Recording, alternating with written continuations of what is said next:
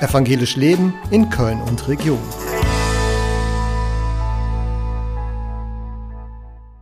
Herzlich willkommen hier im Kunstraum Synagoge in Pulheim-Stommeln zu einer Gesprächsreihe des Evangelischen Kirchenverbandes Köln und Region und der Melanchthon Akademie. Mein Name ist Martin Bock und ich freue mich, dass Sie jetzt mit dabei sind.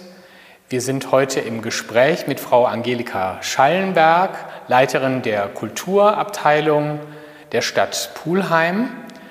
Und wir wollen in dieser Gesprächsreihe einen Beitrag leisten zum Erinnerungs- und Gedenk- und Festjahr 1700 Jahre Judentum in Deutschland.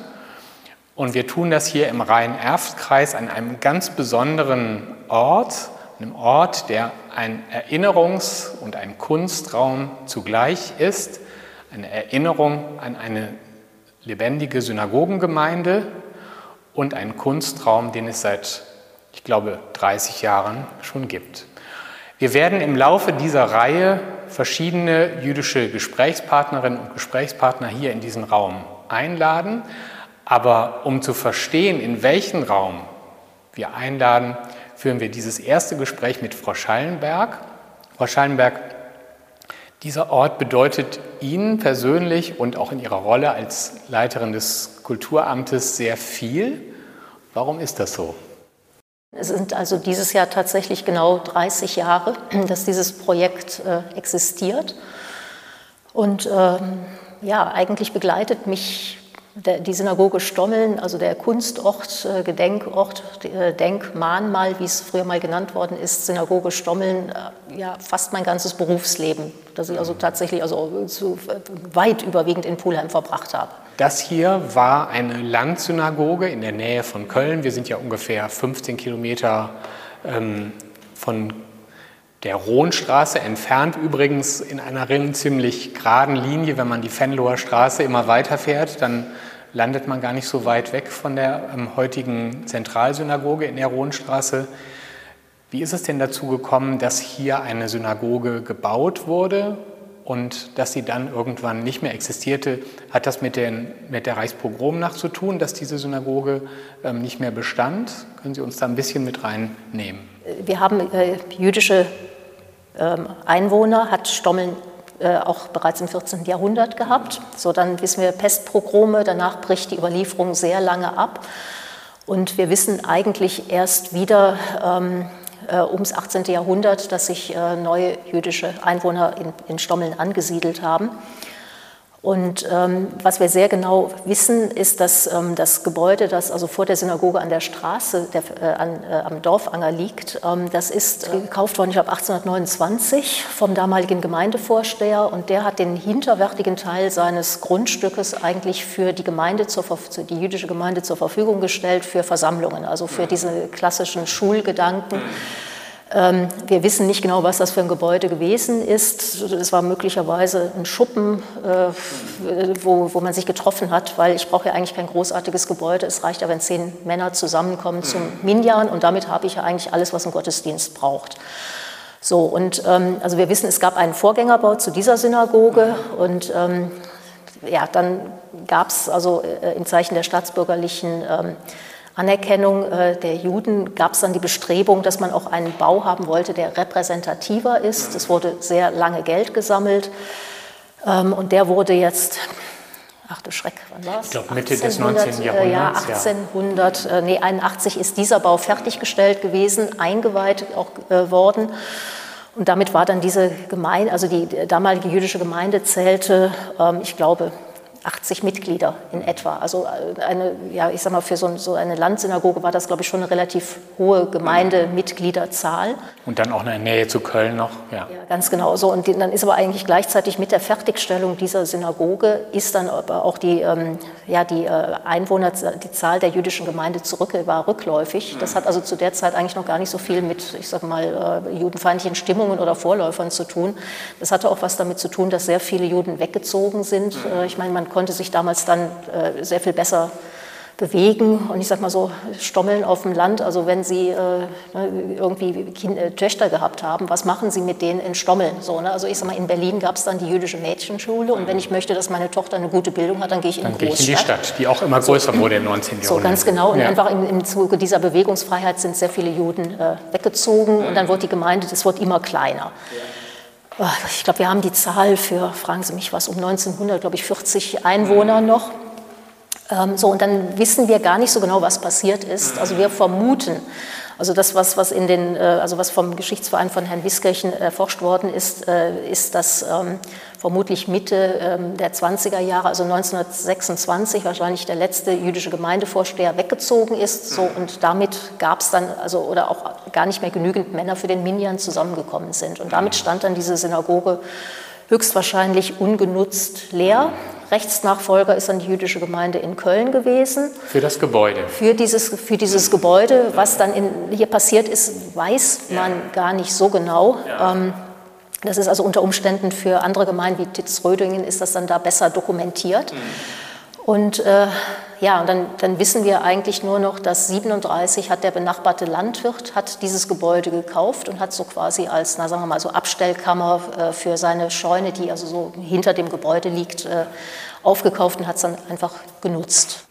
Man kann ja noch sehen, dass ähm, über dem Eingang der Davidstern, der Magen David, ähm, jetzt ganz frei liegt. Soweit ich mich von Bildern erinnere, war der aber bis in die 70er Jahre mit Putz überdeckt. Das war Hat das der Maßnahme, Landwirt? Das war der ja. Landwirt. Ja, das war der Landwirt. Ich meine, um 37 war dem natürlich klar, äh, ne, was da jetzt gerade abgeht. Und dann hat er das einfach verputzt. Und dann wissen wir auch in der Pogromnacht 1938, äh, man weiß, dass die SA aus Pulheim gekommen ist, äh, ne, dass sie vor der Synagoge standen und dann stand halt unser Landwirt Pütz stand dann da und hat gesagt, nee, das ist keine Synagoge, äh, das ist meine Abstellkammer. Ich meine, das Gerücht geht, er hat es auch als Stall benutzt, weiß man alles nicht mehr so ganz genau. Und äh, ja, also mit diesen Worten hat er dann dafür gesorgt, sagen wir mal, sei es aus Mut, sei es, weil es sein Eigentum war, also das, kann man einfach jetzt nur so ganz neutral berichten, dass dann die SA abgezogen ist. Die sind dann oben auf den jüdischen Friedhof gegangen, haben dann da die, Grab, die Grabsteine umgestürzt, teilweise beschädigt. Äh, aber der Synagoge ist genau aus diesem Grund einfach nichts passiert. Das heißt, die Innenausstattung, die wir jetzt auch noch sehen, also wir sehen die Frauenempore, wir sehen den Torahschrein, wir sehen auch Fenster, ähm, sind das Rekonstruktionen, die sich auf die ursprüngliche Gestaltung ja, teils, teils, teils, teils. Die Synagoge ist natürlich verfallen. So, also äh, das, irgendwie das Dach ist undicht, es hat reingeregnet. Ich sage mal, wir vermuten, dass der Bauer auch die, äh, die Frauenempore teilweise rausgerissen hat. Ähm, der Toraschrein, der war weitgehend so, wie er da zu sehen ist. Der war nur, glaube ich, äh, in der Mitte durchgeborsten. Das sind Rekonstruktionen. Das Glas, da hat man dann, ne, da wo jetzt rotes Glas ist, hat man dann auch halt ähm, farbige Splitter gefunden. Also das ist soweit äh, mit dem Denkmalschutz rekonstruiert worden, wie es möglich war. Allerdings diese etwas, ich sage mal so, diese sehr farbige, ähm, diese Bänder, äh, diese Friese, die, die hier zu sehen sind, genau das ist auch der Urzustand, den man farbig gefunden hat. Am Ende dieser Renovierung in den 80er Jahren, ähm, die ja wahrscheinlich auch in Absprache mit der jüdischen Gemeinde in, in Köln erfolgten, oder jedenfalls wusste die ja davon, ähm, habe ich gelesen, stand auch ein, ein synagogaler Akt, ein Gebet. Ja, eine Einweihungsfeier, ja. ähm, die eben mit der jüdischen ähm, ja, Synagogengemeinde begangen worden ist. Ja. Aber das, da muss ich jetzt sagen, da, muss, da, bin ich jetzt ein bisschen wortkarg, weil das war vor meiner Zeit. Ja. Äh, ich habe das mal irgendwann gelesen und habe es jetzt also nicht mehr frisch aufbereitet oder nicht mehr genau äh, nachgelesen. Ja. Aber das war eine, so quasi eine Wiedereinweihungsfeier. Die, die jüdische Gemeinde in Köln ist ja in den 80er und dann vor allen Dingen den 90er Jahren ja auch stark gewachsen. Ähm, dazugekommen ist eine zweite jüdische Gemeinde, eine liberale jüdische Gemeinde, ähm, deren Rabbinerin wird auch hier zu Gast äh, sein in einem Gespräch. Ähm, hat es eigentlich oder gibt es hin und wieder ähm, ähm, Gebete oder Feiern, jüdische Feiern, die hier stattfinden, obwohl der Ort jetzt ein Kunstort das, ist? Das hat es eine sehr lange Zeit gegeben. Ähm, also die jüdische, also gerade als wir das Kunstprojekt angefangen haben, also so, ich glaube, da war die erste Ausstellung, war, äh, war dann gerade zu sehen. Äh, da ist die, jüdische, die liberale jüdische Gemeinde auf uns zugekommen mit der Frage, die hatten damals in Köln keinen Raum, mit der Frage, ob sie äh, Feiertage, also einen Teil ihrer Feiertage hier in der Synagoge begehen könnten. Und ähm, ja, dann war halt die Frage, oh ja, auf der einen Seite Kunstprojekt, auf der anderen Seite äh, natürlich haben wir uns gefreut, dass die, die Synagoge dann eben auch wieder entsprechend ihrer ja, ursprünglichen Funktion genutzt würde, dass also wieder eine Form der Wiederbelebung stattfindet. Ähm, so, und dann haben wir uns darauf geeinigt, also dass die höchsten jüdischen Feiertage, ähm, ja, so in, in der September-Oktober-Zeit, ähm, also Yom Kippur und Rosh Hashanah, äh, hier von der Jüd liberalen jüdischen Gemeinde gefeiert werden.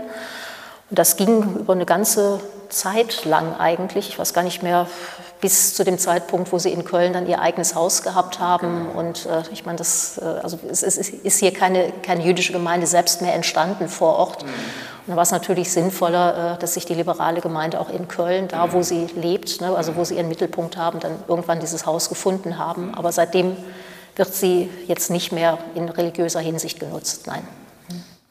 Aber es ist etwas ganz anderes entstanden. Und ich habe ja gerade schon verstanden von Ihnen, dieser Ort ist nicht einfach in seinen ursprünglichen Zustand zurückversetzt worden, sondern ja, es ist etwas Neues geworden.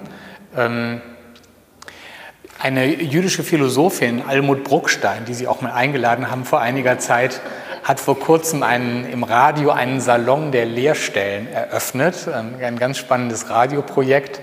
Ähm, bei der Vorbereitung habe ich gedacht, in gewisser Weise ist dieser Ort auch ähm, kein Salon, aber ein, ein Raum der Lehrstellen. Oder? Oh weia, ja. Das ist jetzt sehr, das ist sehr philosophisch. Äh, ja, Sie ähm, können mir widersprechen. Nein, habe ich überhaupt nicht vor. Nein, natürlich ist das eine Lehrstelle. Also das ist eigentlich auch das, was die Künstler oder immer wieder Künstler thematisieren. so dieser Raum ist tatsächlich durch Abwesenheit, also durch eine Lehrstelle ja zutiefst geprägt, äh, also einfach durch die Abwesenheit einer jüdischen Gemeinde. So, also von, von den Nutzern, für die dieser Raum eigentlich gebaut worden ist, äh, ja durch die Abwesenheit äh, ja, der Funktion, die hier auch vorgesehen gewesen ist. Es finden eben keine Gottesdienste mehr statt, es, es gibt keine Gemeinde, es gibt keine, ja, keine Gemeinde, die diesen Raum weiter bevölkert.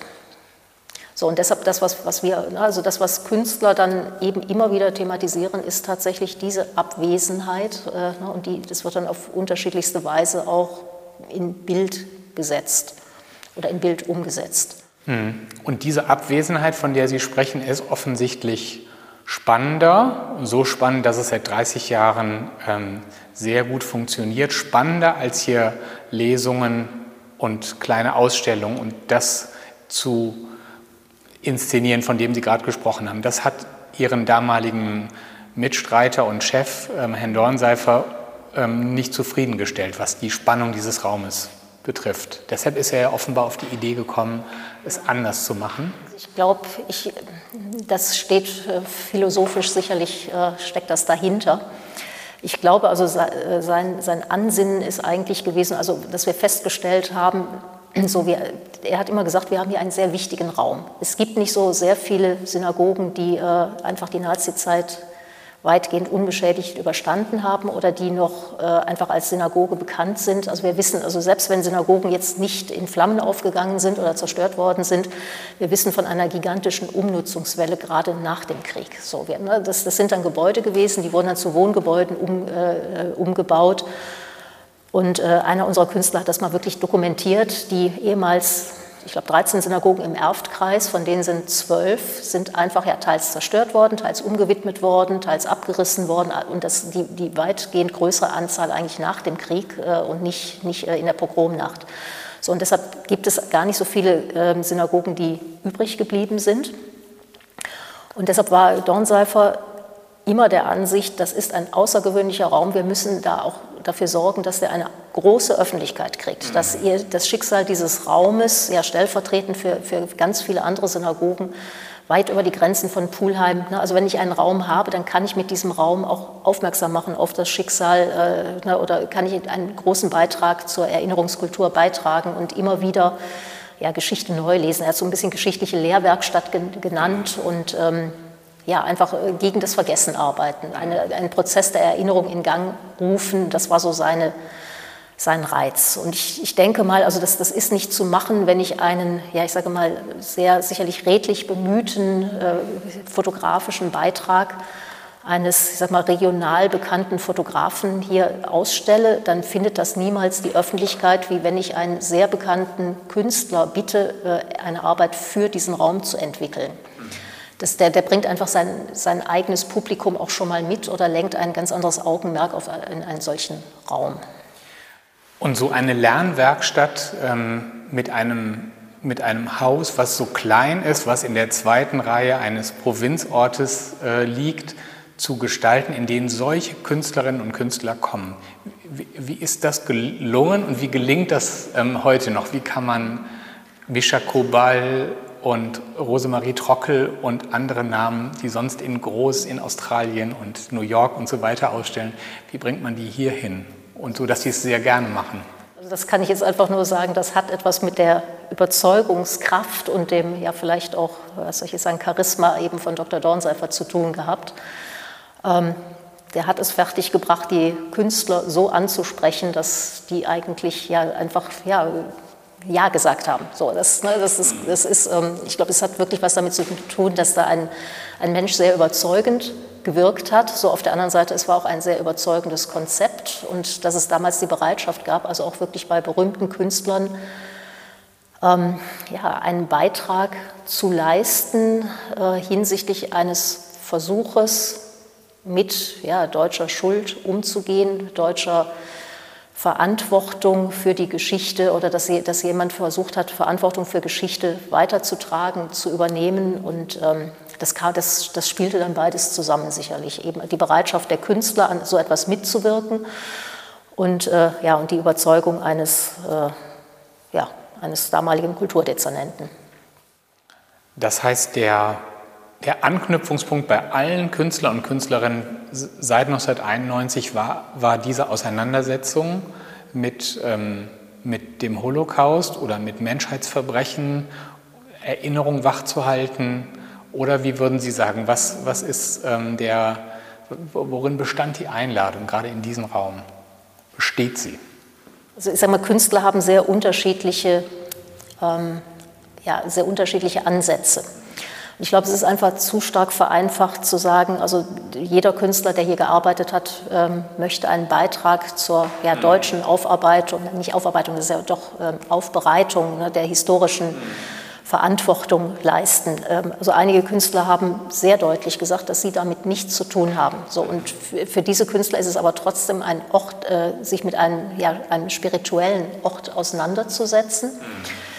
Ähm, auch wenn Sie sich jetzt nicht direkt auf diese Schuldfrage, auf den Holocaust direkt beziehen oder daran überhaupt anknüpfen. Ähm, aber es gibt einfach so ähm, zum, ja, sagen wir mal, äh, Judentum in Deutschland gibt es einfach so viele Punkte, wo sich Künstler darauf einlassen können oder auch immer wieder eingelassen haben, ähm, dass es dann ja auch sehr sehr unterschiedliche Fragestellungen an den Raum geworden sind. Also ich möchte jetzt nicht Antworten sagen, weil Künstler geben in der Regel keine Antwort, die formuliere eher eine Frage.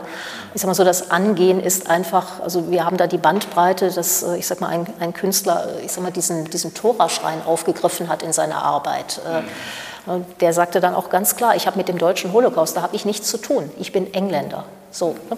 also warum sollte er da eine, ich sag mal, einen Beitrag zum Gedenken leisten, den seine Nation überhaupt nicht zu verantworten hat. Und ähm, das sind dann einfach auch sehr legitime Antworten, dass eben nicht immer der Holocaust tatsächlich direkt angesprochen wird, eben nicht immer die Lehre angesprochen wird, die dadurch äh, in diesem Raum zurückgeblieben ist, sondern dass eben auch, was weiß ich, also es gab auch eine, äh, auch eine Installation, die, die einfach die, ja, gefragt hat, was ist denn jüdische Religion? Was ist denn der Inhalt jüdischer Religion? Was wissen wir denn überhaupt von Judentum aus jenseits des Holocaust? Und von daher sind das also sehr vielfältige Fragestellungen.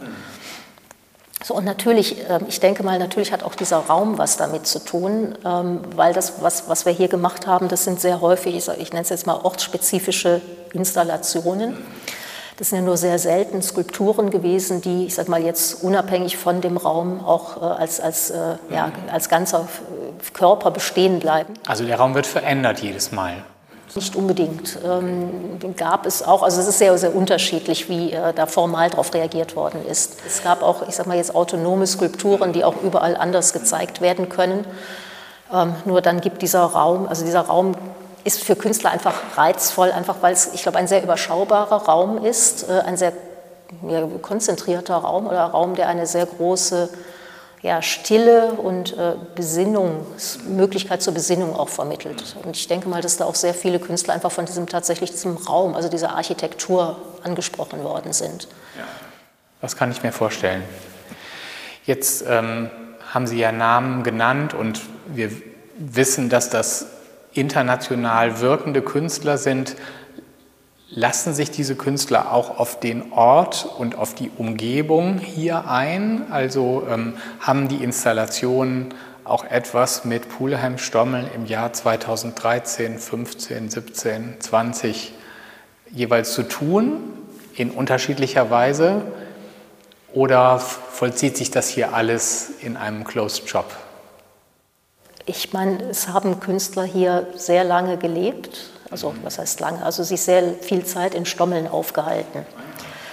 Ähm, so, es hat immer wieder Bemühungen gegeben, auch Nachbarschaft einzubeziehen. Ähm, so, es, es, es, gab Arbeiten, die, ich sag mal, den, ja, jetzt den Klang der Straße vor der Synagoge aufgegriffen haben. Aber es ist schon irgendwo doch sehr stark die Synagoge tatsächlich. Also es hat mit Pulheim im Jahr ja, 2000, was auch immer, nicht wirklich viel zu tun. Also das, das Bemühen, vielleicht das Bemühen zu verstehen. Also ich, ich meine, ich kann mich erinnern, mit, mit Maurizio Cattelan sind wir einen ganzen Tag eigentlich in Stommeln unterwegs gewesen. Der hat sich dann so alles angeschaut. Der wollte mit dem, damals mit dem, dem, äh, mit dem Pfarrer sprechen. Äh, und äh, so aus all diesen ja, Erkundungen von Stommeln ist dann einfach eine Arbeit entstanden. Also auch eine, eine, sehr spannende Arbeit, die dann nicht nur, die eigentlich nur den kleinsten Teil in der Synagoge verortet hat und dann einen, ja, einen wesentlich größeren Teil an der alten Kirche auf dem Friedhof äh, angebracht hat.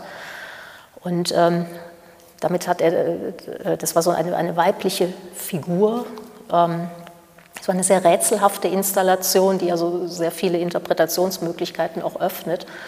Aber damit hat er eigentlich auch so diesen, den Bogen äh, historisch gespannt irgendwo von, äh, auch, auch vielleicht, also ich meine, das lese ich jetzt hinein, das geht vielleicht einfach zu weit. Der Künstler hat einfach was gemacht und was ich rein interpretiere, muss ja nicht unbedingt das sein, was er auch gemeint hat. Ähm, nur wir wissen einfach, wie das Verhältnis zwischen der katholischen Kirche gewesen ist und der Synagoge in der Zeit der Einweihung. Da ist dann äh, der, der damalige Priester, der ist dann äh, hier gewesen, so genau wie der, äh, ja, ich glaube, das war der Gemeindevorsteher oder Rabbiner, das weiß ich jetzt gar nicht genau, der ist dann bei der Kircheneinweihung irgendwo im 1800 irgendwas, als die katholische Kirche neu eingeweiht worden ist, ja, da, da sind die beiden dann miteinander dann da mitgegangen, also eine Form von, von Integration. Ich denke mhm. mal, ein äh, irgendwo hat, hat äh, Künstler spüren solche Dinge oder äh, sprechen solche Dinge an oder ermöglichen mir, solche Dinge da mit reinzulesen. Und äh, von daher kann man sagen, das ist sehr indirekt eingeflossen. Nur es hat also jetzt mit der, ja, ich sag mal, mit unserer Jetztzeit äh, dann doch nicht wirklich viel zu tun. Ja, das kann man ja unterschiedlich sehen. Wenn Sie den jetzigen Pfarrer, den katholischen Pfarrer einbeziehen und damit auch die Gemeinde und das Verhältnis von Judentum und Christentum. Wird eigentlich gefragt, wie ja. stehen wir denn heute dazu? Ja, natürlich, genau, genau stimmt, stimmt, äh, ja. stimmt natürlich, ja. Mhm. Sie sind Kuratorin ja, von wahrscheinlich mehr als 30 ähm, Nein? Weniger. Weniger. Wir haben, ja, es, es, sind weniger, weil wir haben ein paar Jahre immer mal pausiert. Ja, aber es sind sehr viele ähm, Installationen und natürlich wollen Sie da keine besonders herausheben, aber für Sie sind ja wahrscheinlich ähm, einzelne in besonderer Erinnerung. Können Sie uns eine Geschichte erzählen, die Sie wirklich nicht vergessen können und die, die für Sie so ein Haftpunkt ist in, in dieser Geschichte? In diesem Narrativ? Ja, ich meine, klar, die erste Arbeit ist natürlich ja. so eine, die, äh, die irgendwo, äh, oder die ersten zwei, die die Türen aufreißen. Ich denke mal, so nachdem Janis Konellis und Richard Serra zugesagt haben, damals die Arbeiten zu machen und auch gemacht haben, seitdem hat das, das Projekt dann so eine Dynamik auch bekommen. Dann war es, wurde es für die anderen Künstler äh, spannend nach diesen beiden, oder dann war der Raum geöffnet für eine bestimmte ähm, ja, Bekanntheitsgrad auch von Künstlern. Ich denke mal, so eine der frühesten Arbeiten, die also ganz besonders eindrucksvoll gewesen sind, das ist sicherlich Mischa Kubal. Der also, Ein Lichtkünstler? Ja, genau. Der ähm, äh, damals etwas gemacht hat, was dann eben auch völlig ungewöhnlich gewesen ist. Also er hat die, die Synagoge eigentlich verschlossen. Das war ein Raum, den man nicht betreten konnte. Äh, da strahlte nur das Licht raus. Der thematisierte dann das, damit auch ja, unser Verhältnis zur, zur Geschichte. Also wenn man gekommen ist, man hatte das Gefühl, so ich trete, also ich, man, man ging hier die, die Synagogen-Einfahrt entlang stand dann hier in einem grellen Lichtkegel, also der aus den, den Fenstern drang. Und das war so fast so ein bisschen, als ob man selber plötzlich zum Schauspieler auf einer Bühne wird oder dass man selber befragt wird, ja, wie ist denn so dein Verhältnis? Auch die, die Nachbarn, die, die lagen plötzlich, die waren plötzlich angestrahlt. Und ähm, natürlich ging es auch um das Verhältnis, ne, also der Blick aus der Synagoge zu den Nachbarn, der, die Nachbarn, die dann auf die Synagoge guckten, das ist im Katalog auch dokumentiert, so Blick und Gegenblick, also damit ist das Verhältnis der Nachbarn zu, ja, zur damaligen jüdischen Gemeinde oder zu den ja, letzten überlebenden Gemeindemitgliedern gestellt. Die Frage, wo habt ihr denn hingeguckt, ne, als äh, die Laster vorfuhren und dann die letzten jüdischen Einwohner von Stommeln abtransportiert haben. Ähm, also das war eine sehr ich denke mal, eine, eine formal damals sehr ungewöhnliche äh, Form auch, die ähm, also auch den, den Betrachter auf eine Art und Weise angesprochen hat, ähm, die sicherlich wegweisend auch für die ganze weitere Reihe gewesen ist oder die ganz wichtige Fragen gestellt hat. Ich meine, mal abgesehen davon, also Kubal ist damals ähm, zu den heute lebenden Nachbarn gegangen, hat ihnen das Projekt vorgestellt er hat dann Fotos von ihren Balkonen aufnehmen lassen. Also der hat dann so tatsächlich einfach auch, äh, dann gab es damals noch die alte Mina Fesen, er hat dann versucht aufzuarbeiten, was ist denn noch von der Geschichte damals, wie viel weiß sie noch, wie viel erinnert sie noch, wie war denn das damals. Äh, also es war ein sehr spannendes Projekt damals. Das Projekt ist oder dieser Ort ist im Sinne von Erinnerungen rückwärts gewandt, aber er steht ja ganz ähm, in der Gegenwart. Und das Thema Antisemitismus ähm, in welcher Beziehung auch immer zum Judentum, ähm, ist ein sehr brennendes Thema. Ist diese Synagoge mit ihrer Art, Erinnerungen wachzuhalten, in irgendeiner Weise mal zum Gegenstand von Antisemitismus geworden? Das ist Gott sei Dank sehr, sehr selten. Also gut, ich verfolge jetzt nicht immer, was so in den sozialen Netzwerken unterwegs ist, muss ich dazu sagen. Vielleicht ist das aber einfach mehr unterwegs, als mir bekannt ist oder als ich äh, so wahrnehmen kann. Aber ähm, ja, es gab im, einfach im Zusammenhang von Ausstellungen, gab es da mal so ein paar ganz blöde Äußerungen, aber das, das ist eigentlich Gott sei Dank eher selten. Ja, das ist ja ein gutes Zeichen. Und es hat sicherlich auch was damit zu tun, dass eben jedes Kunstwerk hier sich sehr offen und, und ebenso, wie Sie das geschildert haben, sich, äh, sich um ein Statement bemüht. Können wir denn ein bisschen in die Zukunft äh, schauen? Dürfen Sie denn schon, können Sie denn schon etwas über ein zukünftiges äh, Projekt sagen, was, was nach äh, einer Corona-bedingten Ruhepause hier aufwarten wird? Das verrate ich nie. Nein, das ist, das ist, einfach eine, eine Übereinkunft, ähm, dass das erstmal intern abgeklärt sein muss. Also das heißt, mein politisches Gremium, sprich der Rat, informiert ist und äh, bis zu dem Zeitpunkt ist, äh, ist nichts, werde ich nicht sagen. Aber wir können uns auf ein weiteres Kunstwerk ja. Mhm. freuen. Ja. Ja. Wir sitzen jetzt hier zwischen der ähm, Erinnerung an den Torah-Schrein und ähm, es gab hier ein Kunstprojekt, das hieß der Stommelner Psalter. Ein Kunstprojekt, was ein äh, Buch im Mittelpunkt hatte, was Sie jetzt auch sehen, ähm, der Stommelner Psalter. Ich glaube, das war ein Kunstprojekt aus dem Jahr 2013.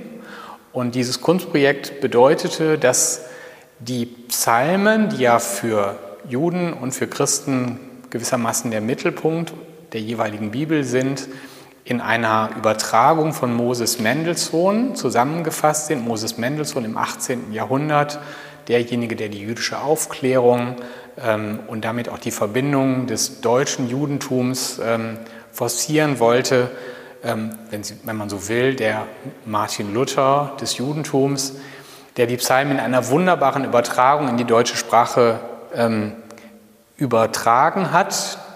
Diese Psalmen stehen in diesem Stommelner Psalter, aber nicht für jeden der 150 Psalmen, sondern eben vielleicht für 120 und dazwischen sind leere Seiten, die auf die, genau die Leerstellen verweisen, über die wir jetzt im Gespräch auch gesprochen haben. Und ich lese jetzt aus Psalm 126. Wann aus dem Elend Gott nach Zion führet, so sind wir wie vom Traum erwacht. Voll Lachens ist dann unser Mund, frohlockens voll die Zunge und alle Heiden sprechen, für sie hat Wunder Gott getan. Ja, Wunder tut der Herr für uns, des sind wir herzensfroh. Ach, führ uns aus dem Elend, Herr, wie Wasserström in dürres Land, die mit Tränen säen, sammeln ein mit Freuden. Er geht hin und weint, der Sämann mit seiner Last, jauchzend kommt er zurück, trägt seine Gaben ein. Evangelisch Leben in Köln und Region.